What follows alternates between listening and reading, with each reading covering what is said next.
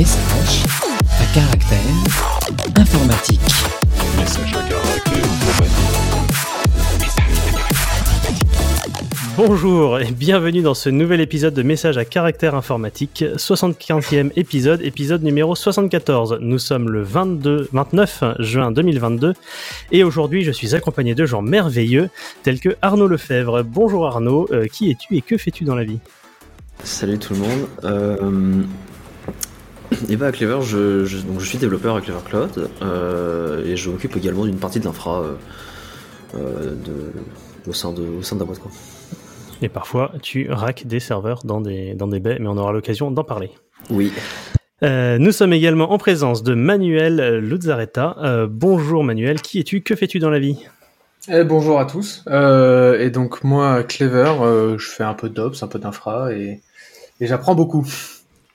Et parfois, il ramène du Saint-Nectaire, et ça, c'est, euh, je pense, le meilleur recrutement qu'on ait fait. Euh, et enfin, nous avons l'honneur de recevoir Sylvain euh, Wallace. J'ai oublié de te demander comment on prononçait ton nom, Sylvain. Bonjour Sylvain, est-ce que tu peux me dire si j'ai bien prononcé ton nom Alors, et me dire, euh, voilà, comment tu bon- veux. bonjour. Alors, non. Euh. Mais c'est pas grave. Voilà, la, la prononciation officielle dans la famille c'est Valaise, mais Valaise, euh, selon la région de France où on- dans le nord ça sera Walais, dans le sud ça sera Valès, donc je suis habitué à peu près à toutes les prononciations, il y a pas de souci. Ça marche. Voilà. Donc euh, moi je travaille chez Elastic, Euh, ça fait bientôt six ans que j'y suis. J'ai passé quatre ans dans l'équipe cloud euh, où on héberge aujourd'hui pas loin, je crois, de 100 000, 100 000 clusters Elasticsearch. Donc c'est gros quoi. Euh, et depuis deux ans, j'ai bougé dans une équipe plus petite, ça me convenait mieux, qui s'occupe des drivers, donc les, les librairies clients, où je m'occupe en particulier d'une réécriture totale de- du client Java, nouvelle version, et aussi du client Rust, pour lequel j'ai un peu moins de temps en ce moment, mais j'espère pouvoir y revenir euh, plus intensément euh, de- dans, les, dans les mois qui viennent. Voilà. Et avant ça, avant ça, j'ai euh, une longue histoire dans l'informatique puisque j'ai plus de 30 ans de métier. J'ai été chez OVH, j'ai monté et ou, ou été employé dans un certain nombre de startups. Voilà, j'ai fait plein de trucs. Alors, J'ai deux questions trolls pour toi. La première, Ouais. ah, tu travailles chez Elastic, prouve-le, liste tous les produits d'Elastic. Ouh, ben, je peux te citer Attends, Elasticsearch, Kibana, euh, C'est les bons euh, voilà, etc., etc. Voilà. Euh, non, mais c'est très bien. C'était pour le, euh, c'était, c'était pour la blague. Et je crois que j'avais une deuxième question, euh, mais que j'ai oublié parce que j'étais trop occupé à faire des blagues. Euh, euh, non, mais voilà. Euh, si, oui, c'est ça. Le, client Java, euh, c'est encore le client qui, euh, parce que bon, je t'avoue que j'ai pas trop suivi les versions du client Java, mais je me rappelle qu'à une époque qui remonte peut-être, le client Java avait tendance à genre euh, à monter un genre de nœud élastique read-only qui Ah, se oui. branchait au Alors, cluster. Ça, c'est vraiment. Ça, euh, c'est vraiment la vieille histoire. Effectivement, la première, la première version de ton application était une espèce de, de, de, de nœud euh, du, du cluster. Alors, un nœud qui n'avait pas le droit de vote dans le- dans l'élection Mm. du master, par exemple, mais qui utilisait exactement le même protocole. Ensuite, il y a eu une autre génération qui utilisait les API HTTP euh, Ouais. Ok. de- d'Elasticsearch, mais qui avait l'inconvénient de, comme elle était basée massivement sur les structures de données internes d'Elasticsearch, pour, pour économiser du temps de développement parce que les structures Mhm. sont les mêmes, hein, euh, à tirer en gros les trois quarts du serveur dans ton application. Donc un gros gros truc euh, avec plein de dépendances euh, dont tu n'as certainement pas besoin dans ton application. Et donc moi mon taf ça a été de repartir sur une nouvelle génération euh, où, on, où on repart de zéro en fait avec un, un client Java qui est totalement indépendant et surtout la nouveauté c'est que c'est du code qui est généré à 99 et le, le chiffre est le vrai le vrai chiffre 99%. Ok. Euh, tout en restant euh, extrêmement euh, idiomatique Java, facile à utiliser, ergonomique, etc. Donc c'était un challenge, un challenge intéressant de, de, de repartir from scratch pour ce, pour ce truc-là. Et alors, est-ce que vous avez demandé à Copilot de le faire? Il n'y avait pas copilote quand on a commencé, je crois bien. hein. C'est vrai que c'est récent ce truc. Ouais. Euh, non, et- oui, oui, juste euh, le- sur la partie génération, en fait, on a, on a un modèle d'API et on génère du code à partir de ça pour les euh, huit langages qu'on a. Je, crois que c'est 8. Voilà. Et du coup, vous le, question. vous le faites pour le Rust aussi, j'imagine? Oui, pour le Rust, on le fait pour Go, on le fait pour Ruby, pour Python, pour euh, PHP, pour JavaScript, TypeScript, euh, Perl aussi, euh, Oh. et puis euh, C Sharp. Voilà. Ok. Et je crois que j'ai tout, j'ai tout dit là. ouais. Une petite question pour le client Java. Euh, vous êtes parti du coup sur quelle version de Java? Enfin, est-ce qu'il y a une version minimum, genre la, ah ouais, la 8 ouais, ou- ouais. Alors là, moi, je, moi, je pleure. Euh, Ouais. Je pleure parce que on est obligé de rester en Java 8. Euh, Alors, même, même pas de Java 11, euh, ouais, non. c'est non. c'est Java 8. c'est- Java 8 et Java 8 parce que euh, alors quand tu t'adresses à des euh, enterprise développeurs, euh, il faut savoir que la migration des versions de Java est extrêmement euh, est extrêmement lente. Et euh, quand avec l'introduction de Java 9, il y a eu euh, un certain nombre de, de, de changements incompatibles ou qui pouvaient poser problème avec Java 8, il y a beaucoup d'entreprises qui ont dit oulololololo, surtout on ne touche à rien. Et euh, ce qui ça a provoqué un effet très négatif, c'est que les, les, éditeurs de machines virtuelles Java ont dit euh, ah bah il y a une demande, donc on va supporter la version 8 sur le très long terme. C'est-à-dire qu'aujourd'hui, on sait que Java 8 va être supporté au moins jusqu'en 2030. Donc il y a un frein à la migration qui est très important. Et euh, exemple très récent que j'ai vu passer, c'est LinkedIn qui a sorti un blog post il y a, il y a pas longtemps disant ah on va vous expliquer comment on a migré notre infrastructure de Java 8 à Java 11. Ah, et on est à Java 17 ou 18 maintenant. Là. Ça, c'est... Donc voilà, donc on reste à Java 8. Par contre, euh, tout le code que j'ai à côté, qui lui, euh, est le générateur de code, etc. Là, par contre, je me fais plaisir parce que euh, on n'a pas de contraintes de déploiement chez des clients. Et là, c'est du Java 18. là. Ok, d'accord. Après, c'est logique. Hein. Ouais, c'est c'est con, mais comme mais c'est comme ça. Alors on prévoit dans un dans, dans le futur d'avoir des modules optionnels qui seront euh, Java 11 euh, ou, ou 17 euh, only, mais pour l'instant c'est c'est Java 8. Ça marche. Eh bien, je vous. Enfin, de toute façon, on reste dans le même thème, mais je vous propose qu'on attaque directement le premier lien.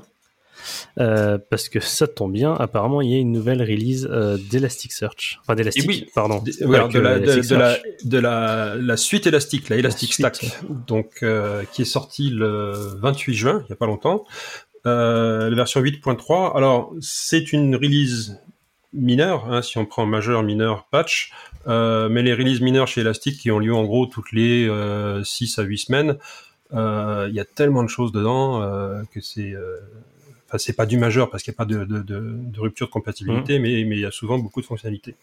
Alors, je vais pas faire un inventaire de tout ce qu'il y a là-dedans. Moi, j'ai retenu quelque chose, quelques petites choses intéressantes. C'est sur sur Elasticsearch lui-même. Euh, dans une version précédente, la version 7, on avait commencé à introduire ce qu'on appelait les searchable snapshots, c'est-à-dire que les sauvegardes euh, d'Elasticsearch devenaient des choses sur lesquelles on pouvait faire des recherches. Hein, et, euh, et là, cette chose-là a été étendue. Euh, en gros, les snapshots d'Elasticsearch qui ont été créés depuis la version 5, donc là, ça remonte à 2016, euh, on peut les utiliser comme source maintenant, comme source de données froides entre guillemets dans dans Elasticsearch jusqu'à la version 8.3. Ce qui veut dire qu'en gros, on peut avoir des entrepôts de données d'index élastique euh, qui sont euh, qui sont très anciens, qui bougent plus, qui ont été créés il y a longtemps, et euh, toujours les utiliser comme source de données dans euh, dans, dans Elasticsearch à partir de la 8.3. Donc ça, c'est, euh, ça fait partie d'une euh, d'une tendance, on va dire euh, actuelle, qui est l'évolution des bases de données d'une manière générale vers euh, vers un modèle serverless où, enfin, en gros, on sépare le, le compute et le, et le storage, euh, qui est très intéressant et qui est surtout, euh, on va dire, imposé ou, euh, ou, ou suggéré par euh, l'indexation des logs, où il y a des volumes de Mhm. données qui sont considérables et, euh, et souvent euh, les données anciennes, on les consulte peu fréquemment, mais il faut qu'elles soient là. Donc ça, ça fait partie de cette tendance. Juste, pour ceux qui sont un peu moins peut-être à l'aise avec le searchable snapshot, dans l'exemple en général, c'est que tu envoies tes backups sur le S, enfin sur un S3 Oui, c'est ça. peut-être ou Oui. un autre backend, et en fait, bah du coup, tu peux chercher directement euh, Tout à fait. euh, des données qui sont dans le S3, donc en, en distant en fait. Oui, oui, tout à fait. Donc le, le, le snapshot, pourquoi ça s'appelle snapshot? Parce que euh, c'est des backups en fait. hein. Initialement, c'était la fonction de backup d'Elasticsearch qui, s- qui stocke les index sur euh, sur S3 et euh, dans une version euh, 7. point je sais plus combien, euh, on, on les a rendus euh, cherchables, searchable. Donc c'est-à-dire que plutôt que de devoir les remonter sur du stockage normal pour pouvoir aller lire ce qui était dedans, on a dit bah vous pouvez directement aller euh, faire des recherches sur les sur le sur les sauvegardes sur S3. Donc Bah, là coup, maintenant, là maintenant on l'a étendu jusqu'aux index dans, dans les formats anciens jusqu'à la version 5. En fait, ça a été automatisé parce qu'au final, l'élastique continue de remonter en local plus ou moins la donnée. Et... Ah oui, c'est intégralement automatisé. Donc hein, en fait, c'est que- automatisé. Oui. ouais. Oui, c'est une fonctionnalité en fait qu'on peut recréer, qui est disponible d'ailleurs que dans la licence la plus élevée d'Elastic, euh, si je dis pas de bêtises. Oui, ou sur euh, sur Elastic Cloud. Ou Elastic Cloud, ok. Intéressant. Donc ça fait pas partie de la licence basique qui est gratuite, Oui. mais c'est euh, donc c'est effectivement la licence la licence commerciale. Par contre, euh, comme comme tous les, les produits élastiques, ils sont disponibles sur Elastic Cloud.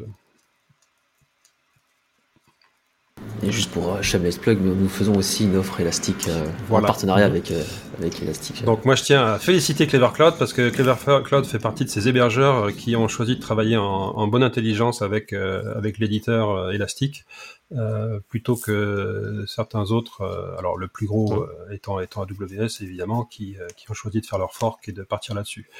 Euh, ce fork OpenSearch les bloquant dans la version 7.10 d'il y a euh, un an et demi maintenant parce que depuis ça a pas trop trop évolué. Il a pas bougé, hein Ça n'a pas bougé et puis surtout il y a plein de fonctionnalités qui sont pas présentes. Ouais, effectivement. Donc euh, manger du Elastic Cloud c'est bon. Voilà. Euh, ou payer la licence et héberger là. euh, Oui, aussi. Vous voulez aussi, Ou, hein, mais- ou- ou- et- ou alors chez Clever Cloud, vous l'avez, vous l'avez de Ouais. base aussi. Euh, je voulais pas te couper dans ton élan, mais t'étais parti sur une presque transition parfaite euh, tout à l'heure vers le lien Oui. suivant. Oui. Alors le lien Euh, suivant. Justement, tu parlais des bases de données serverless et d'une tendance euh, du moment. Ouais. Donc c'est une tendance du moment. Alors euh, comme j'ai dit, qui est encouragée par le, le- les stockages massifs dont on a besoin avec les logs et les time series, etc. Et j'ai trouvé notamment euh, deux choses récemment que j'ai trouvé intéressantes.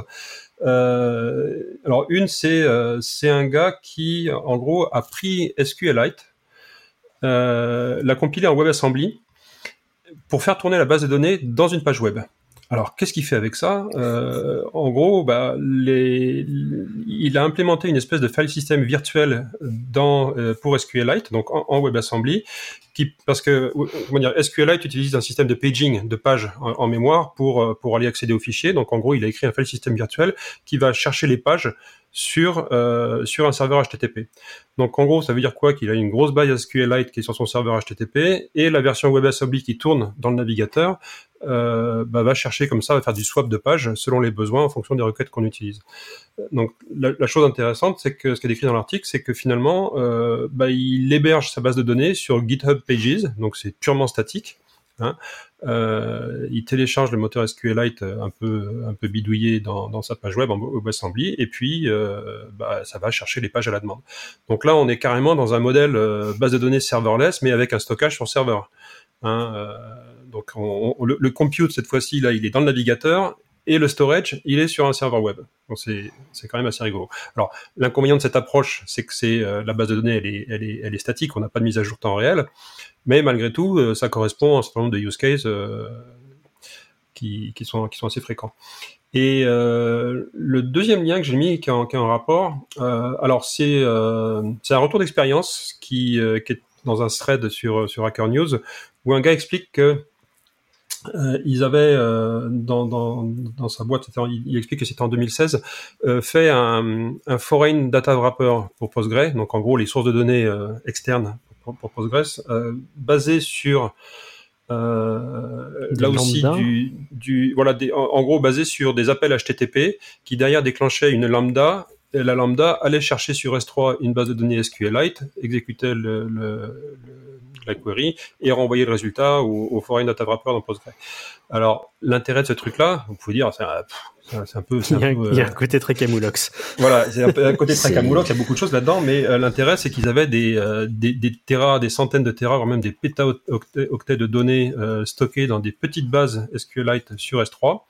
Et euh, ils ont construit comme ça une espèce de data warehouse qui gère des volumes de données gigantesques sur Postgre, mais où finalement les, les nécessités, euh, les besoins en, en, en compute sont très faibles, puisque la base Postgre, elle va juste aller euh, charger les données à la demande via, euh, via des API HTTP. Donc ça fait partie de cette euh, tendance actuelle qu'on retrouve aussi dans des dans d'autres produits type euh, QuickWit. Donc là, c'est euh, c'est des gens qui veulent ils disent on veut refaire Elasticsearch. Euh, bon, ce qui, ce, est bien en un sens parce que ça veut dire qu'Elasticsearch est la référence, euh, mais il y a, il y, a, il y a du boulot. Donc il est écrit intégralement en Rust. Bon, c'est un truc qui m'intéresse parce que c'est en Rust. Et qui eux sont partis de base sur un stockage complet des index sur S3. Il n'y a pas de stockage Mmh. local sur disque, donc ils sont complètement euh, une séparation complète entre le compute et le storage. Euh, voilà, donc ça fait partie un peu de cette, euh, cette, cette mouvance, cette tendance actuelle que, que je trouve très intéressante. Et côté euh, côté élastique, euh, donc on a parlé des searchable snapshots, euh, on, on, on, travaille en interne aussi pour pousser un peu ce truc-là pour arriver à des modèles similaires, une séparation complète du, du, du storage et du compute. Voilà. Ça me rappelle un petit peu aussi euh, ce que fait Warp 10 finalement dans la partie euh, clustering. Où on a, C'est alors pour le coup, euh, c'est un gros HBase, mais potentiellement on pourrait avoir un S3-like euh, derrière finalement. Quasiment En fait, théoriquement, le-. C'est plutôt le HDFS en fait qui est en dessous, donc le, le file system distribué, ouais, qui, euh, qui lui, je crois, est capable de stocker de la donnée sur S3. Oui, dans Offload si besoin, etc. ouais. Après, euh, Les plus entre il est capable de le faire et ça marche, je crois qu'il y a une grande différence pour être tout à fait honnête. Oui, parce que la, la complexité de cette approche, en fait, c'est de- d'avoir des, des, des structures d'index, on va dire, très minimalistes, qui sont celles qu'on va remonter, entre guillemets, côté, côté serveur, euh, éventuellement conserver en cache, en RAM, et qui nous permettent de savoir exactement où aller chercher la donnée, de façon Mm. à avoir, un, un- on va dire, un swap des échanges de données qui sont vraiment mi- minimaux. Euh, minimaux, mais aussi avec une taille d'index à remonter qui soit elle aussi minimale. Donc c'est c'est là qu'il y a un challenge technique. Euh, même si on dit que HDFS peut être stocké sur S3, euh, ça fait pas de quoi. Hein, ça, ça-. Moi, je l'ai pas testé, mais oui, on a, on a des personnes chez nous qui, qui avaient, euh, euh, enfin, qui manageaient du HDFS avant, je crois qu'ils avaient testé l'option et ça se passait pas très bien. euh, mais après, c'était il y a quelques années, peut-être que ça a évolué, Mm. mais en tout cas, ça se passait pas très bien. Bon, après, c'est un sujet complexe. et- Mais en tout cas, euh, l'article sur le, la DB SQLite euh, dans la, page GitHub, commence quand même par I was writing a tiny website. Là, tu dis, toujours mais comme ça, en fait. qu'est- qu'est-ce qui s'est passé Voilà, donc ça, c'est, on tombe dans le, dans, dans le, le, le yak shaving ultime où le gars, il écrivait un petit WSF2C statique, il s'est dit, tiens, je vais rajouter une, base, une fonction de recherche, et puis euh, il termine en écrivant un SQLite serverless, quoi. C'est ça, pour stocker apparemment un peu des analytics sur des trucs comme ça, je crois. Mm. Ah, Parce qu'il voulait des statistiques sur euh, le, ouais, le, le contenu spon- sponsorisé de, sur YouTube, etc. Et en parlant d'analytiques, ça fait une transition toute trouvée euh, vers le lien suivant, euh, qui est toujours proposé par Sylvain d'ailleurs. T'as été un champion de la transition, dis donc, hein, ça, c'est, fantastique, ça. Ça, ça se C'est une hein. compétence qui s'acquiert. euh, Ouais, après des années de, de, de podcast. Ouais. Donc Euh, les analytiques euh, d'indexation de log, on passe à Go- Google Analytics, euh, où la CNIL a récemment euh, déclaré que c'était que c'était illégal parce qu'il y avait de la- du transfert de données personnelles vers vers les États-Unis.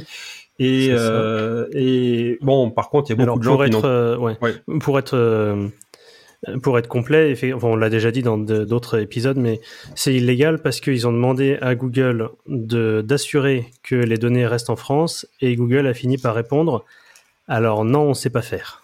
Genre dans l'état actuel de Google Ana- Analytics, on n'est pas capable de ne pas envoyer les données aux États-Unis. Et donc la CNIL a fait euh, c'est illégal dans l'état actuel de Google Analytics. Euh, mais bon, ce qui il y en a pas mal de gens qui en ont profité pour sauter aussi sur le marché. Enfin, nous, on propose euh, du, on est en train de proposer du, du Matomo. euh, il y a encore deux trois petits détails techniques à, à régler, mais euh, voilà, proposer du, Matomo pour remplacer ça chez, nos clients, par exemple, qui, le voudraient. Voilà, donc l'article. euh, alors, déjà, chose rigolote, c'est un article qui est publié sur euh, le site latribune.fr, donc il est derrière un paywall. Par contre, si vous utilisez Firefox, vous cliquez sur le petit bouton Mode Reader en haut dans la barre d'adresse, et l'intégralité de l'article apparaît comme par magie, parce que le paywall, en fait, il, se contente juste de masquer une partie de la page. Donc c'est voilà, c'est rigolo. Euh, donc l'article en gros euh, décrit euh, un gars, un développeur qui a déposé une plainte auprès de la CNIL parce que plein de sites médias continuent à utiliser Google Analytics. Il y a peu de gens qui ont bougé. Et la petite chose rigolote, c'est qu'il dépose une plainte contre les 42 plus gros sites médias en France. Alors 42 chez les geeks, on aime bien ça, alors qu'en fait on en a identifié plus de 300 qui continuent à le faire. Mais lui il s'est dit tiens ça va être rigolo, on va mettre 42. Voilà. Je pense que s'il y en avait eu 1337, ça ça aurait été aussi bien, mais euh, il y en avait, que 300. Euh, donc euh, voilà, c'est à suivre. Qu'est-ce que la CNIL va faire maintenant qu'il y a des dépôts de plaintes effectifs C'est-à-dire qu'on n'est plus seulement dans une déclaration de la CNIL qui déclare la non-conformité de Google Analytics, mais maintenant il y a une plainte effective. Donc on va voir si ces médias vont bouger, s'il va y avoir une jurisprudence qui va s'appliquer et comment ça va se propager, se dérouler. Le développeur en question d'ailleurs s'appelle euh, David Libo. Et euh, je suis en train de, parcourir un peu son blog. Le nom me disait vaguement quelque chose, mais, mais voilà, je voyais pas plus que ça. Euh, c'est quelqu'un qui parle beaucoup d'informatique et de, de liberté et de politique. Par exemple, son, son dernier article s'intitule Aucun député élu en 2022 n'a de, n'a de compte Twitter accessible. Par accessible, je sais pas s'il entend l'accessibilité. euh, euh, l'accessibilité, euh, si c'est ça, l'accessibilité pour les personnes par exemple malvoyantes, euh, non voyantes, etc. euh, Donc ça Par veut dire exemple. quoi? Ça veut dire qu'ils mettent Bah- pas de, de, de, de texte alternatif pour les images, en gros, par ça? exemple, globalement, oui. Hmm. Je... Ou tu sais qui parle avec des, des emojis Oui. euh, pour, Oui, pour certaines choses, ce genre de voilà. Quoi. Donc voilà, globalement, il, il se pose des questions euh, politiques et en général, il y répond avec de la tech. Je vais m'abonner à ce blog, je ne le connaissais pas. Comme quoi ça sert le podcast. Euh, Là, j'avoue, je sèche euh, pour la transition. Euh, non, bah, passons au lien suivant, hein, sans, sans aucune transition. Euh, euh, L'autre jour, euh, Cloudflare s'est retrouvé euh, cassé et euh, bah, ça, Internet ne fonctionnait plus très bien. Euh, Est-ce que tu veux nous en parler, Arnaud? Ouais, alors moi j'étais en vacances, hein, euh, je dormais quand c'est arrivé, donc euh, c'était pas. Mais je sais que j'ai cru voir passer que des clients chez nous avaient, avaient remonté un problème. Enfin, le fait que leur site marchait plus, mais du coup, effectivement, c'était pas de notre fait et beaucoup de sites internet ne marchaient plus du tout. hein. Donc, oui, Cloudflare a eu un problème euh, réseau en fait sur l'un de leurs. euh, Enfin, certains de leurs pop, a priori. Euh, en fait, leurs plus gros pop, pour être tout à fait honnête. Et bon, on va le dire, c'était BGP, hein, encore une fois. Donc en fait, ils ont globalement retravaillé leur, leur stack réseau à travers leurs différents points de présence. Et du coup, du coup, en fait, certaines, enfin, certains points de présence du coup étaient vers leur- la nouvelle version et d'autres vers l'ancienne. Et malheureusement, en fait, durant leur test, ils ont utilisé seulement un ancien euh, modèle de point de présence pour euh, faire les tests. Euh, de ce que j'ai, enfin, de ce que je me rappelle de l'article. Et en fait, du coup, bah, le changement a, trigger des, des, incohérences en fait dans les routes BGP de ces POP qui étaient sur le nouveau modèle de réseau. Et en fait, bah, ils ont en fait juste désannoncé toutes les, toutes les adresses IP pour, pour joindre en fait ces, ces data centers. Donc, bah, du coup, euh, du coup, forcément, les, les clients ne pouvaient plus accéder à Cloudflare. Enfin, en tout cas, au site hébergé euh, derrière Cloudflare. Quoi.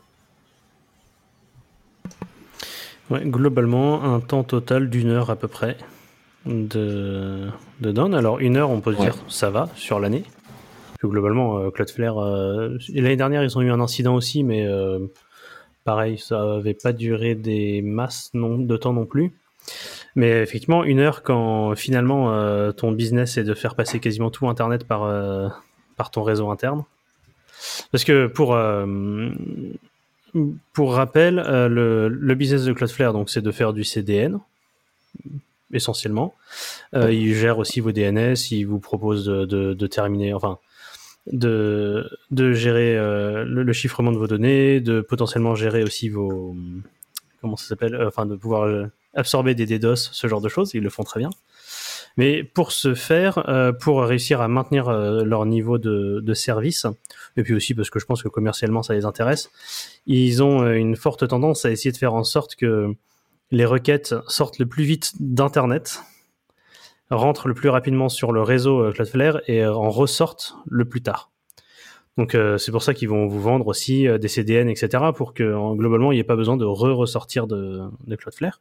Alors globalement ça fonctionne très bien, mais effectivement le jour où euh, le, le jour où Cloudflare euh, ne répond plus, bah, ça fait un- quand même pas mal de monde qui se retrouve qui se retrouve dans les choux. Sachant Après, que ouais. une heure en plus, si on regarde la disponibilité, on arrive à une heure sur un an, ça fait 0,9998. Donc si euh, ils ont perdu le quatrième neuf en fait hein, dans la disponibilité avec avec eux. Ouais. Donc, je sais pas, je sais pas quel est leur, leur SLA, mais euh, ça, ça, ça va, ça va très vite en fait. hein. Bah, je crois Ouais. que ça dépend des offres, parce que tu as l'offre gratuite, plus ou moins, etc. Mm. Mais ouais, euh, ouais, bah après, ça arrive. En fait, le, le seul, la, la- la- la seule différence, c'est qu'effectivement, là, ça se voit. Et en fait, ils ont un nombre euh, un- très important de services, en fait, qui sont Mm. hébergés là-bas. Mm. Et effectivement, ça passe pas inaperçu, quoi. Qui sont hébergés ou qui oui, ou des choses qui Enfin, pas passent par- hébergés, par, le réseau. Cloudflare quoi finalement. Je devrais pas dire hébergé, mais oui. Oui, oui. Non, parce que voilà, Service. nous, le nombre de clients qui sont venus sur le support, euh, enfin, d'ailleurs, même notre support ne fonctionnait plus, je crois. Parce qu'il devait y avoir du Cloudflare. euh, donc c'est Ah, Chris utilise Cloudflare a priori, et du Voilà. coup, oui, euh, ouais, ça, ça a pas de Et, euh, mais voilà, le nombre de messages qu'on a eu donc un peu plus tard, euh, ou même plutôt sur Twitter en général, euh, de gens qui le- dont le site ne répondait plus, le support était indisponible parce que effectivement, enfin, on se rend compte. Enfin, parfois c'est marrant parce qu'il suffit d'une heure comme ça dans l'année pour qu'on se rende compte d'à quel point on est euh, dépendant de, de de certains prestataires, quoi. Voilà, et donc comme souvent, comme les, les, les grosses, comme souvent les- pour les grosses pannes, euh, si c'est pas DNS, euh, c'est BGP. Voilà, là c'était BGP. Exactement. Exactement. Euh, et bah très bien. Et bah restons sur le thème de, de Cloudflare, mais sur quelque chose de plus léger, on va dire, comme euh, des bulles euh, de, je sais même pas ce que c'est comme liquide, des, des, des bulles liquides euh, dans des lampes à lave. C'est ça. Euh, c'est Manu qui nous propose euh, cette info. Ouais, alors c'est pas tout frais, hein, euh, mais j'ai découvert ça hier, donc euh, je trouvais je trouvais ça drôle euh, si comme moi vous vous ne le saviez pas. En fait, Cloudflare euh, utilise utilisait en tout cas, je sais pas si c'est toujours le cas, mais utilisait en tout cas des lampes à lave pour pouvoir générer les sites qui permettent de créer des nombres aléatoires. Donc en gros, dans l'idée, ce qu'il faut savoir, c'est que euh, c'est assez compliqué, euh, voire même c'est c'est pas possible de créer un nombre euh, complètement aléatoire sans avoir du bruit en entrée. Enfin, de, créer un nombre aléatoire, une machine ne peut pas créer un nombre aléatoire si elle n'a pas du bruit en entrée. Donc dans l'idée, ce qui est possible de faire, c'est de créer un nombre pseudo-aléatoire à partir d'un site d'entrée. Euh, et du coup, euh, le bruit qui est en entrée, généralement sur votre machine, ça va être, euh, euh, ça va être les drivers, ça va être euh, certains composants physiques. Mais en gros, physiquement, à la base, on a besoin d'avoir quelque chose qui ressemble à l'aléatoire pour pouvoir gé- générer un nombre euh, aléatoire.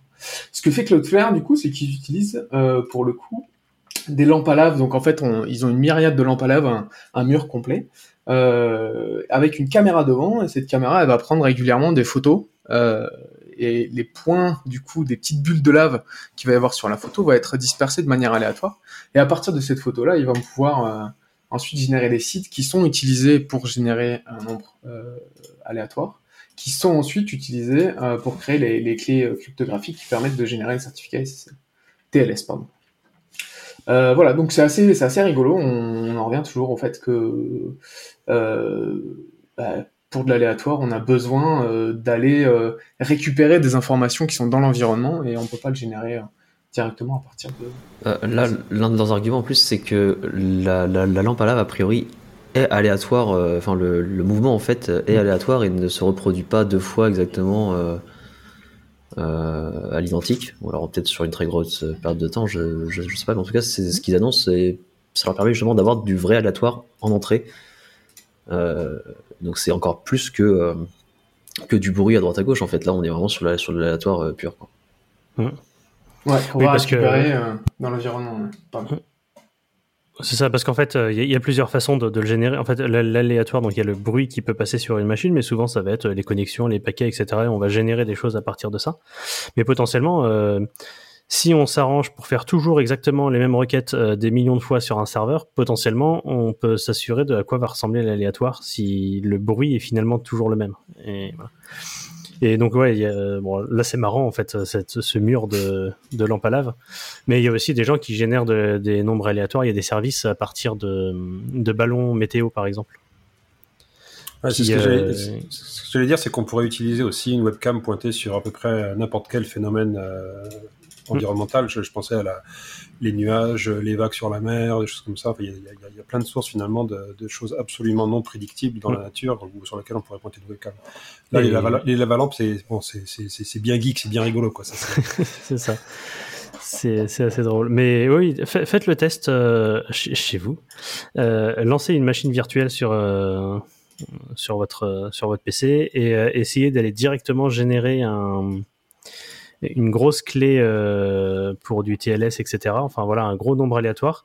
Mais en fait, vous allez voir que ça, prend, ça va prendre du temps parce que si vous n'avez pas branché euh, ni sur du réseau ni sur quoi que ce soit votre euh, machine virtuelle, enfin le système, ben, en fait, il a un il a un générateur de nombres aléatoires qui se base sur le, bruit, sur, sur les choses qui passent justement, sur l'activité, qui va pas se remplir en fait. Parce que globalement, ça, on remplit un fichier et puis ensuite on vient piocher dedans quand on a besoin de nombres aléatoires. Besoin de générer fait- de l'entropie. C'est ça. Ça me fait penser d'ailleurs que euh, quand on génère une clé euh, RSA sur petit, si je dis pas de bêtises, à un moment donné, euh, le, le- la GUI nous demande de d'aller ouvrir une page internet, d'aller bouger un petit peu pour pouvoir générer générer du bruit justement. De bouger générer le souris. plus ouais, de ouais. bruit possible, donc Ah le oui. plus d'entreprises possible. Ouais, c'est ouais, je, je suis aussi tombé là-dessus, pas que sur euh, Putty d'ailleurs sur Windows, même sur du Linux, des trucs qui disaient euh, ah, euh, ouais, bougez votre souris, faites des choses pour euh, pour que j'ai de la donnée pour générer la, la clé quoi. Voilà, voilà. Voilà, il y a- et donc il y a d'autres gens qui ont fait des, des tests là-dessus? Alors, Ou ouais, c'est- en fait, le, le fait de de- d'arriver à générer des noms qui sont vraiment full aléatoires, c'est c'est un, c'est un- une problématique qui est assez assez difficile à résoudre et qui intéresse beaucoup les cryptographes. Et du coup, euh, il y a un gars en Italie euh, qui s'est dit tiens, mais pourquoi j'essaierais pas de générer moi aussi de nombres aléatoires à partir de bananes? Donc c'est assez rigolo, euh, vous avez les, liens, les liens dans, le, dans les notes de, de, l'émission. Vous, verrez que, en gros, ce qu'il fait lui, c'est que, sachant qu'une banane contient pas mal de, de potassium, dont une bonne partie de potassium qui est radioactif, donc euh, maintenant que vous, la prochaine fois que vous mangerez une banane, vous saurez qu'elle est radioactive. Euh, dans l'idée, en fait, il va essayer de détecter euh, justement euh, les isotopes radioactifs euh, qui, qui sont en fait euh, qui, qui vont générer justement des signaux qui sont complètement aléatoires euh, et récupérer ces informations-là pour générer de l'entropie. Voilà. Donc c'est euh, un mec qui s'amusait avec des bananes. C'est c'est un c'est délire. vraiment pas mal. Et après, du coup, tu te retrouves à faire des petites tartes à la banane, ou je sais pas. euh. C'est ça. J'avoue, une fois que tu as vérifié que euh, les, les isotopes s'étaient bien dégradés. C'est ça. Euh, j'ai j'ai essayé d'aller caler une blague entre les, les bananes radioactives et le. Et le. Comment ça s'appelle? Ah les, les trucs qui utilisent le vent pour faire de l'électricité, mais euh, Les éoliennes. j'ai. Les éoliennes. Oui. Mais euh, je, vous- je vous laisserai faire la blague vous-même parce que là, pas assez d'idées. Euh, et bah, les idées, c'est aussi ce qui me manque pour faire la transition suivante. Euh, je suis pas bon euh, aujourd'hui, hein. Euh, mais euh, on repart sur euh, sur le- de la technique peut-être plus proche de nous que les bananes. Euh, en Java, euh, il y a l'apparition des du destructuring assignment. Donc c'est quelque chose que les gens de chez JavaScript diraient ah, ah, ça fait 5 ans qu'on l'a nous. Ah, ah, Java. Mais c'est quand même une bonne nouvelle pour Java. Et c'est prévu pour euh, la release 19. Non, c'est sorti. Non, elle est pas sortie, Java Elle, 19. est- elle est pas sortie, ça va être en, Ouais. en, prévu, en prévu dans la 19 en principe. Alors c'est une euh, donc c'est une JEP euh, Java Enhancement Proposal qui est déjà euh, un petit peu un petit peu ancienne, mais là il y a eu une, une mise à jour récente, donc c'était intéressant de de voir ce qu'il y a dedans. Alors, il n'y a pas que JavaScript qui fait du destructuring assignment. Hein. Euh, Quand on fait des case classes en Scala, il y a ça aussi. Euh, En Kotlin, je crois bien aussi. Euh, Ça existe en Rust. Enfin bon, là, il y a plein plein de langages et euh, on peut dire que Berk, Berk, Berk, Java est à la traîne. Mais euh, ce qui est intéressant dans Java, c'est que c'est beau être un langage qui a 25 ans, il continue quand même à évoluer. Euh, donc, moi qui ai fait beaucoup de Scala, cette nouveauté me, me parle beaucoup parce que qu'est-ce que c'est casse-bonbon euh, des fois d'aller euh, choper des éléments à droite à gauche et donc là on peut faire euh, des grands switches. Alors déjà dans Java euh, 17 je crois ils avaient introduit donc des des switches. euh, donc le switch devient une expression et plus simplement un Mhm. statement comme c'était le cas initialement donc il peut renvoyer une valeur. Et puis dans les parties test du, du donc dans les cases on pouvait déjà faire du test euh, instance off. Donc instance off avec nommer une variable qui du coup était typée du bon euh, du bon type, etc. Donc ça évitait plein de de castes euh, très lourds à écrire et très pénibles à lire. Euh, et là on va un cran plus loin, donc ça fonctionne en relation avec les types record qui ont été introduits en Java. alors en preview c'était 18 non, c'est- peut-être, non? de 10 C'était encore en preview en 17, je sais plus. Non, ça a été introduit en 17. Ah en- oui au final, je Pour moi, c'était 18, mais ouais. Peut-être 18, euh, je me trompe peut-être. Comme, euh, comme moi j'ai tendance sur mes, sur mes trucs euh, où il y a que moi qui bosse à, à, à activer toutes les previews, euh, je, je Ouais. sais plus en fait. Euh, et donc là c'est intéressant parce que bah, moi j'ai commencé à utiliser les records de, de Java dès qu'ils sont dès qu'ils sont sortis. Et bah immédiatement, je me suis dit mais ah, par rapport à ce que je faisais en Scala avec les caisses classes, il manque plein de trucs. Et, et là, on commence à y arriver. Euh, alors ça va être intéressant de voir le- le- les réactions de la, de la communauté des développeurs par rapport à ça. Euh, moi, je me souviens quand euh, Java 8 est sorti, il y avait l'introduction des lambda. Et alors là, pour certains développeurs Java, oh, ça leur a foutu mal au crâne. Euh, donc on, voit que Java maintenant évolue tranquillement avec avec cette accélération du cycle de release en intégrant des nouvelles fonctionnalités au niveau du langage. Euh, et qui pioche en gros euh, beaucoup de choses des langages avec une tendance un peu plus fonctionnelle ou au moins des langages modernes. Et, et ça va être intéressant de voir comment comment la communauté des développeurs va adopter ça ou ne va pas l'adopter. Euh, mais malgré tout, euh, ça veut dire que euh, ces choses-là arrivent maintenant dans un langage qui est, euh, bah, qui est extrêmement mainstream, hein, puisqu'on dit que Mm. Ja- Java c'est le, le, le, le COBOL des années 2000, hein, donc euh, voilà, c'est intéressant. Donc euh, on va dire que Java, le langage, continue son petit bonhomme de chemin, et puis euh, il a beau avoir 25 ans, euh, il continue à évoluer, et puis à s'inspirer de, de- des choses qui existent dans les autres langages, ce qui, ce qui de mon point de vue est vachement intéressant, parce que on n'est pas figé dans, dans, dans un passé glorieux. Comme euh, pourraient l'être certains autres langages en deux lettres euh, qui s'appellent Go. euh, qui- Ah, mais ils ont les génériques maintenant. Ils ont les génériques, Ah, mais, attention, euh, attention. mais, mais j'ai regardé les génériques, euh, il y a quand même des trucs pourris, quoi. hein, ça, c'est- Voilà. oui. Euh, C'est bref. c'est va- c'est- c'est vachement cool parce qu'effectivement, à chaque fois que je fais un podcast euh, où il y a une nouvelle release de Java, euh, on- je fais, moi je fais très très peu de Java. Et du coup, j'en apprends pas mal sur, euh, bah, sur toutes, ces, nouvelles évolutions parce qu'effectivement, moi, étant très loin de l'écosystème, j'ai toujours une vision un peu. Euh, ah, Java, Java 6, euh, à l'époque, euh, on avait une version de Java tous les 5 ans. Et encore. Ouais, on avait une version de Java tous les compliqué, 5 mais- ans, et puis, et puis les frameworks étaient des, des, des, des abominations Ouais. euh, d'une- d'une lour- d'une lourdeur infinie, en fait, hein, et, et les, les choses ont beaucoup, beaucoup changé. Donc je pense qu'il y a beaucoup de gens. il y a beaucoup de gens qui sont restés bloqués dans l'image. euh, ouais, il faut faire euh, des application servers avec euh, déployer des gros jars avec Spring qui met genre trois minutes à démarrer, machin, etc. Euh, c'est c'est pas forcément le cas et ça l'est de moins en moins. C'est-à-dire que si on regarde les frameworks modernes comme euh, des choses comme Quarkus ou, euh, ou Micronaut, euh, c'est vraiment vraiment plus du tout le cas quoi. Donc c'est une plateforme intéressante parce qu'elle arrive à se à évoluer, à se réinventer et à, à rester au goût du jour. Hein, et, aussi dans le le cloud native qui est très à la mode. Euh, l'émergence de, de GraalVM, donc qui, qui produit du, du code natif à partir de code Java, euh, a aussi euh, drastiquement changé les choses puisqu'on n'est plus obligé d'avoir une grosse JVM qui démarre lentement, qui charge toutes ses classes, qui précompile, qui machin, qui bouffe des, des tombeaux au drame. Euh, ça c'est ça c'est fini aussi. Donc Java finalement est redevenu pertinent dans des environnements où on l'attendait plus. Quoi. Carrément. C'est une bonne chose. Et alors, euh, je me rends compte qu'on n'a pas forcément expliqué ce que c'était que la déstructuration. Euh, Oui. on peut peut-être faire Oui, oui, un petit mot là-dessus, euh, Sylvain. Voilà. Donc euh, dans Java euh, 17 ou 18, comme on disait, je ne sais plus, il y a eu l'introduction donc euh, de ce qu'on appelle les records euh, dans, dans Java. Alors dans d'autres langages, ça s'appelle les case classes, les value types, euh, des choses comme ça. En gros, c'est dire, c'est des objets qui ont des, euh, des classes qui ont des propriétés, hein, euh, avec euh, quelques caractéristiques importantes. C'est que ces propriétés, d'une part, sont immutables, on peut pas les changer, et d'autre part, ce sont des classes qui sont de la pure donnée, c'est-à-dire que euh, il n'y a pas d'héritage possible. On peut pas faire une hiérarchie de classes euh, comme ça. C'est vraiment de la- des, des pures structures euh, plates. On peut leur ajouter des méthodes évidemment, mais euh, voilà, c'est de, la, pure donnée immutable.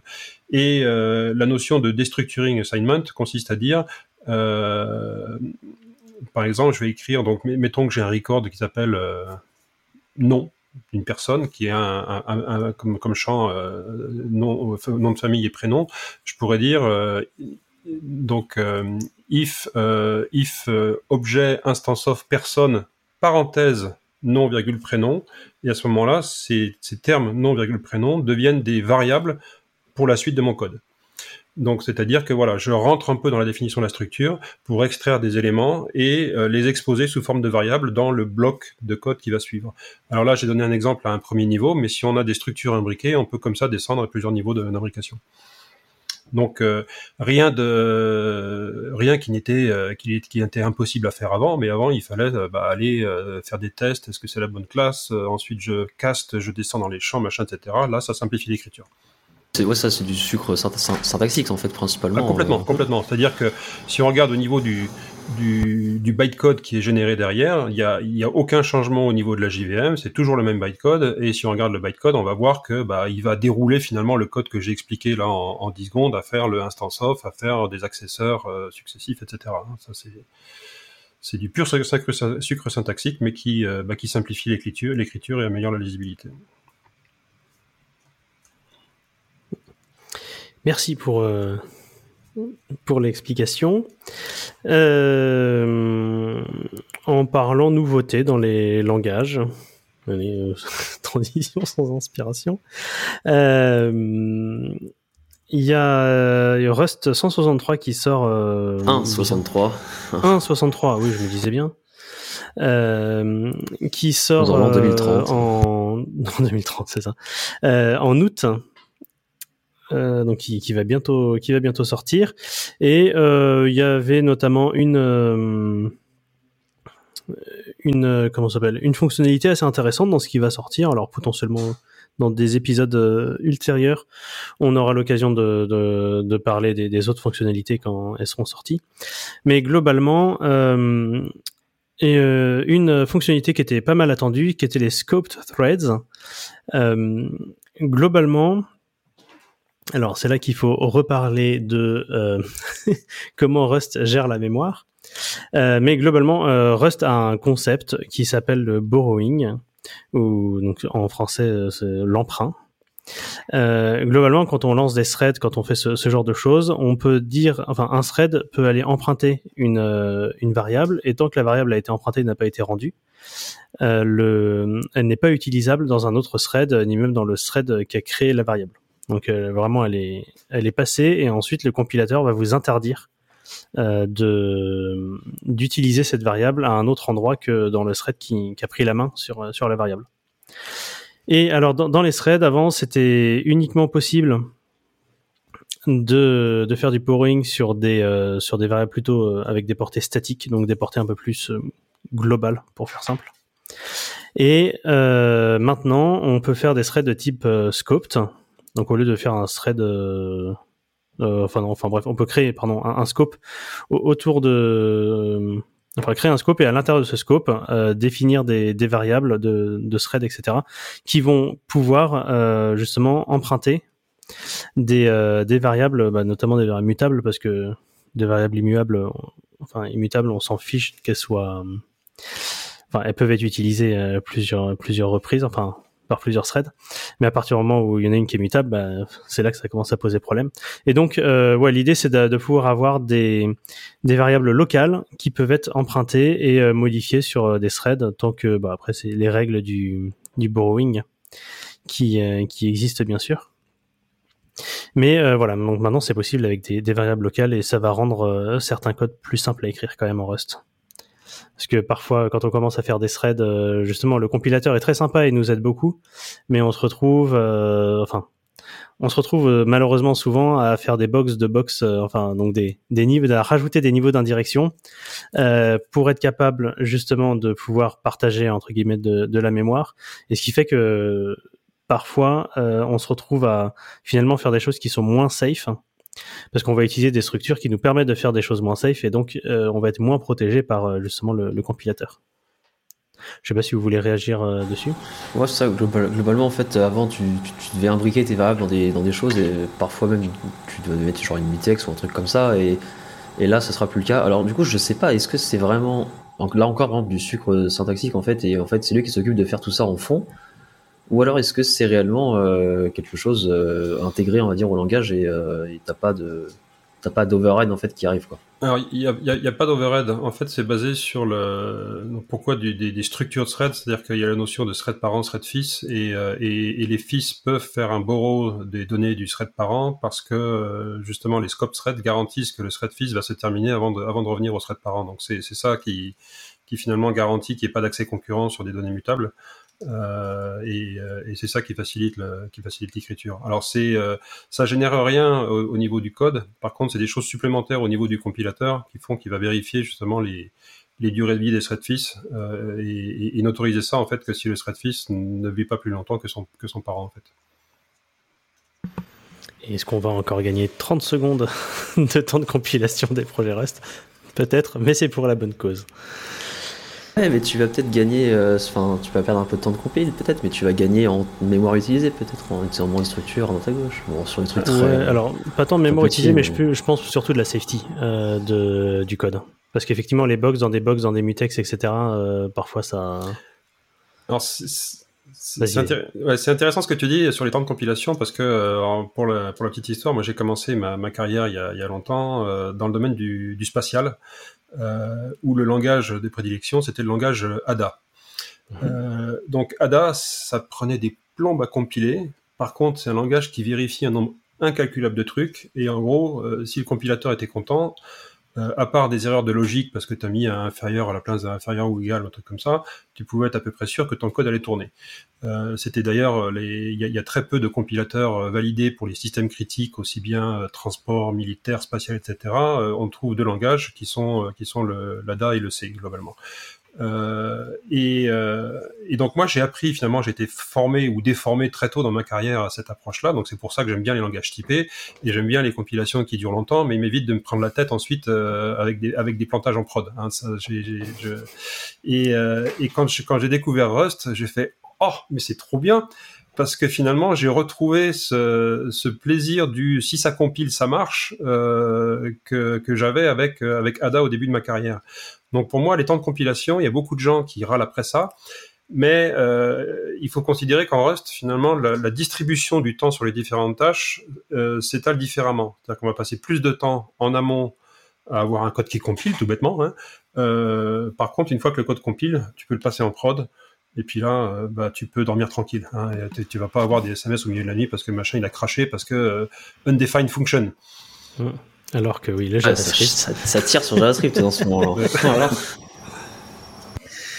Ah moi, ouais, c'est vrai que moi, par exemple, j'adore le JavaScript euh, comme, lang- comme langage parce que, enfin, je pense qu'il y a beaucoup de gens aussi comme ça.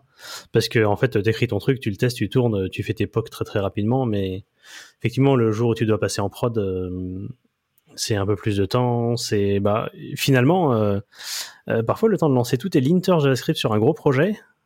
Euh, tes vérificateurs statiques, euh, finalement, tu vois, ça rajoute des temps, alors pas de compilation, mais de vérification que, que fait de toute façon le compilateur Rust. C'est intéressant ce que tu dis parce que finalement les, les linters maintenant deviennent un, un- un substitut au compilateur finalement. hein. C'est Mm. que le, le- le compilateur n'intervient pas pour préparer quelque chose, pour préparer un exécutable, mais les linters finalement sont la, sont la partie vérification euh, statique du code des, des compilateurs Rust ou autres, mais que tu, que tu exécutes par-dessus le code.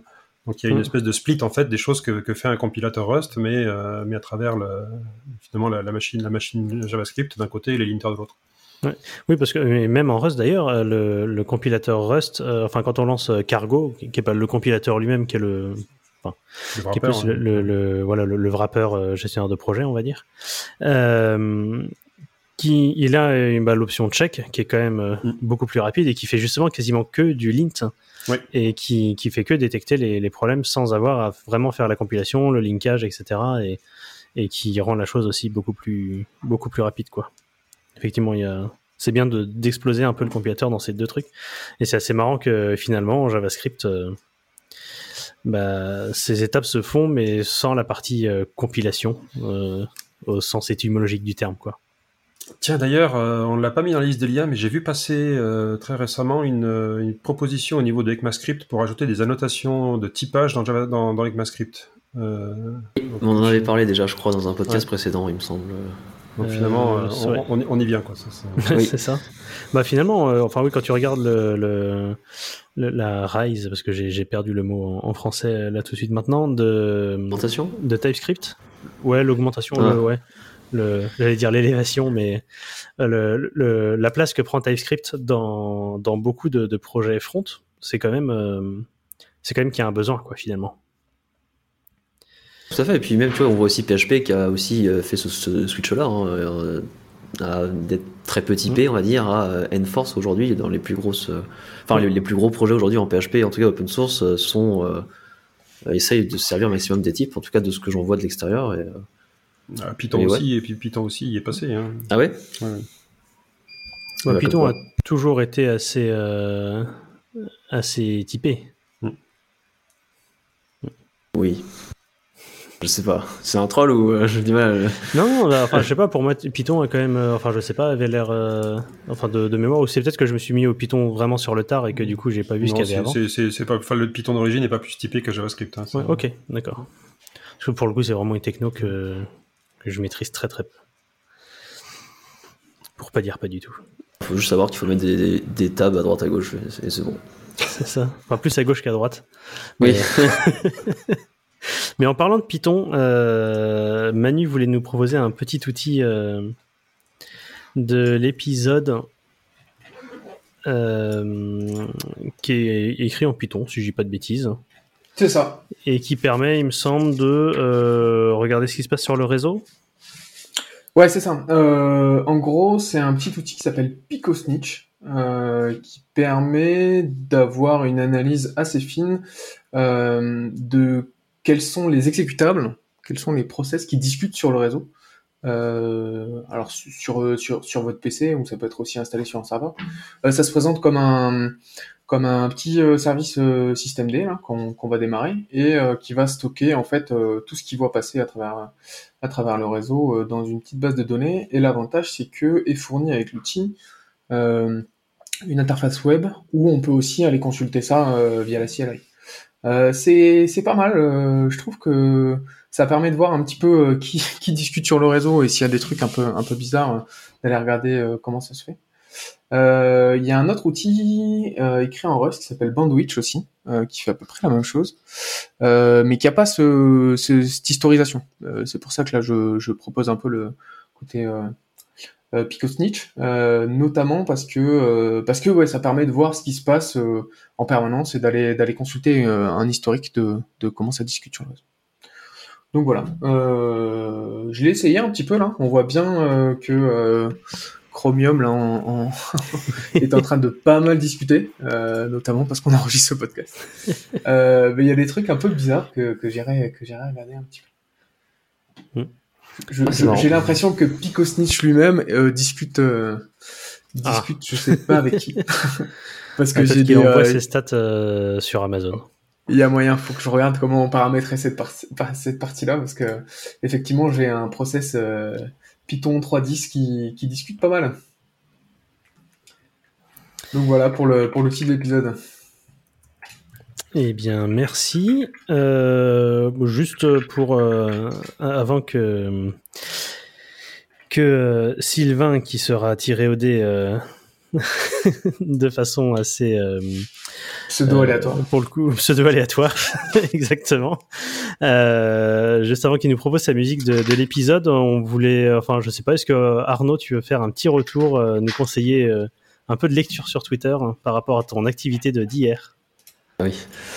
Euh, alors en fait, ouais, euh, hier avec, euh, avec différents membres de l'équipe, on est allé euh, monter euh, des machines euh, dans, dans un nouveau DC en fait euh, qu'on va ouvrir à Paris pour avoir une nouvelle, une nouvelle zone de disponibilité dans notre, euh, notre zone parisienne. Et du coup, euh, bah, comme c'est la première fois en fait, euh, pas de l'histoire de Clever, mais euh, en tout cas de manière assez récente, qu'on va raquer des machines qui, nous, qui, nous- appartiennent. On a également en fait, enfin Steven Leroux, notre CTO, a profité pour faire un petit un petit thread Twitter d'une peut-être une quarantaine de tweets, je dirais, pour montrer un peu les, les différentes machines, ce qu'on monte, et en fait avec un peu de détails en fait sur l'infra qui tournera euh, qui tournera là-bas quoi. Donc c'est assez, assez intéressant. Si vous connaissez pas trop, ou même si vous y connaissez un peu, vous aimez bien voir des, des belles, des belles images, bah il explique un peu tout et c'est euh, je trouve ça assez intéressant quoi. En résumé, c'est du bon geek porn. Donc c'est euh. Effectivement, ouais. J'ai bien aimé certains trucs, le- la, la 1 TB RAM Tower, euh, etc. la, la- la C'était 25, assez la 25 euh, terabytes euh, RAM Tower, un truc comme ça, non? Non, de... ah oui. Il non, de disque. une. Ah, c'est Non. de disque Non, ah, je sais plus, il parlait de RAM à un moment. hein. Ah, non, c'était 20 25 téra... Non, c'était 1 pétabyte de disque plutôt. Oui, c'est ça, c'est un, un pétabyte Ouais, de, de disque et Ouais, ouais. la, la RAM, la, la tour de 25 teraoctets de, de RAM. Oui, c'est ça, oui, c'est plus logique, effectivement. D'un téra de RAM, c'est- c'est- ce sera la taille d'un serveur, donc euh, oui. Et, et alors, ce qui est intéressant, c'est que le stockage, euh, comme c'est des disques NVMe, maintenant c'est juste des petites cartes au format M2. Ça a plus rien à voir. ouais. Ça a plus rien à voir avec le, le format classique des disques On dirait une clé USB, C'est ça. Euh, un peu plus grande, mais c'est. euh, Enfin, quand on a vu ça, enfin, enfin, quand moi j'ai vu, ça, j'étais ah ouais, euh, c'est- une clé USB. Le truc fait, euh, fait 6 Tera, je crois, 4 Tera. c'est ouais, c'est 4 Tera, euh, c'est impressionnant. Très bien. Et bien, pendant que Arnaud va aller arrêter la machine à laver qui Ah ouais, bip, sonne depuis tout à l'heure. Ouais, si elle Je- s'arrêter. Euh, je vais. euh, Est-ce que c'est la peine de lancer un dé? Euh, Non, parce qu'en fait, euh, j'ai oublié de prendre un dé. Et, euh, bah, Manu, tu peux lancer un dé, mais de toute façon, euh, le, le, le pseudo aléatoire de, de cet épisode va nous désigner euh, Bluxt, enfin pardon, Sylvain, euh, pour mettre, euh, nous parler de, de la musique de cette semaine. Ouais, alors euh, c'est euh, c'est un morceau de musique euh, synthétique, alors ça s'appelait pas encore électro à l'époque, qui date de 1977 du groupe Space, qui est un groupe français. Euh, s'appelle Magic Fly. Alors euh, c'est, je pense que pour certains, c'est rentré un petit peu dans l'inconscient collectif cette musique. On la, on la, on la réentend de temps en temps. Euh, à l'époque, moi, j'étais, j'étais jeune, j'étais très jeune, mais déjà, je m'intéressais à ces musiques qui, à l'époque, étaient très expérimentales. C'était les tout débuts aussi de Jean-Michel Jarre. Je sais même pas s'il avait sorti son premier album. Et euh, moi, cette musique-là me faisait euh, kiffer grave, quoi. Et donc, euh, voilà. Longtemps après, je continuais à écouter de la musique électro. Donc, c'était histoire de de montrer aux petits jeunes d'aujourd'hui que bah finalement la musique synthétique et l'électro euh, ça date d'il y a longtemps et puis on revient un petit Bah. peu à ces choses-là aussi avec les, le mouvement euh, synthwave qui, qui re- ou, Ouais. ou le, ou le- la musique euh, les synthés analogiques euh, voilà donc c'est retour vers le futur voilà Et, on rappelle d'ailleurs que le premier, le premier instrument électronique date des années 20, si je dis pas de bêtises. Le Après, si thérémine, on- ouais le thérémine ça, ça- je crois qu'effectivement C'est- début 20e ouais. ouais, c'est vraiment tout début 20e, euh, voilà, inventé en prison par un, euh, par un, comment, un prisonnier politique, je crois, russe, un truc comme ça. Ah, ça je sais pas Euh, une... Oui, parce que déjà il y a 100 ans. Bref, euh, on n'est pas trop là pour parler de ça. Euh, merci pour la pour la reco. Nous, on se retrouve dans dans cinq minutes pour l'épisode suivant, et puis dans une semaine. Enfin, dans une semaine. Faut pas qu'on annonce des, des temps de release. Je sais que la on essaie de ne jamais annoncer des, des temps de release. Euh, euh, bref, donc on se retrouve, j'espère, dans, une semaine pour ceux qui et celles qui nous écoutent. Et euh, alors, euh, où est-ce qu'on peut vous retrouver si on veut vous suivre euh, sur différents réseaux sociaux? Arnaud Blackcube sur Twitter, j'imagine. C'est ça. Euh, voilà, Sylvain. Alors toi, c'est Bluxt. Ouais, Bluxt. Alors ça, c'est euh, il y a très longtemps. euh, Je cherchais un nom euh, court pour faire mon nom de domaine, etc. Et puis, euh, comme je suis un grand fan de la BD Valérian et Laureline, c'est le nom d'une planète dans une, cet univers vaste. J'ai choisi ça. Voilà. C'est vrai que si tu avais choisi un thème plutôt euh, Doctor Who, tu aurais pu avoir un nom de domaine en Raxacoricophalapatorius. Et là, c'est un peu plus compliqué. compliqué, ouais, ouais. Tout à fait. Euh, Manu, est-ce que toi, on peut te suivre ou est-ce que tu préfères rester anonyme? Non, moi je suis, euh, je suis en lecture seule sur les réseaux sociaux. mais Je suis pas un grand fan des réseaux sociaux en général, donc euh, donc voilà. Donc on me retrouve en, en vrai, euh, en Aveyron, si vous voulez venir. euh, En Aveyron. Ah, j'ai pas dit. Moi, je suis, je suis, je suis à Toulouse, tiens, donc je suis pas très très Ah, loin. ouais, on bah n'est pas très voilà. loin. Ça marche. Eh bien, euh, on se retrouve euh, tout à l'heure pour vous et, euh, tout, et dans une semaine pour les gens qui nous écoutent. Et on vous dit au revoir. Salut. Au revoir. Merci. Salut.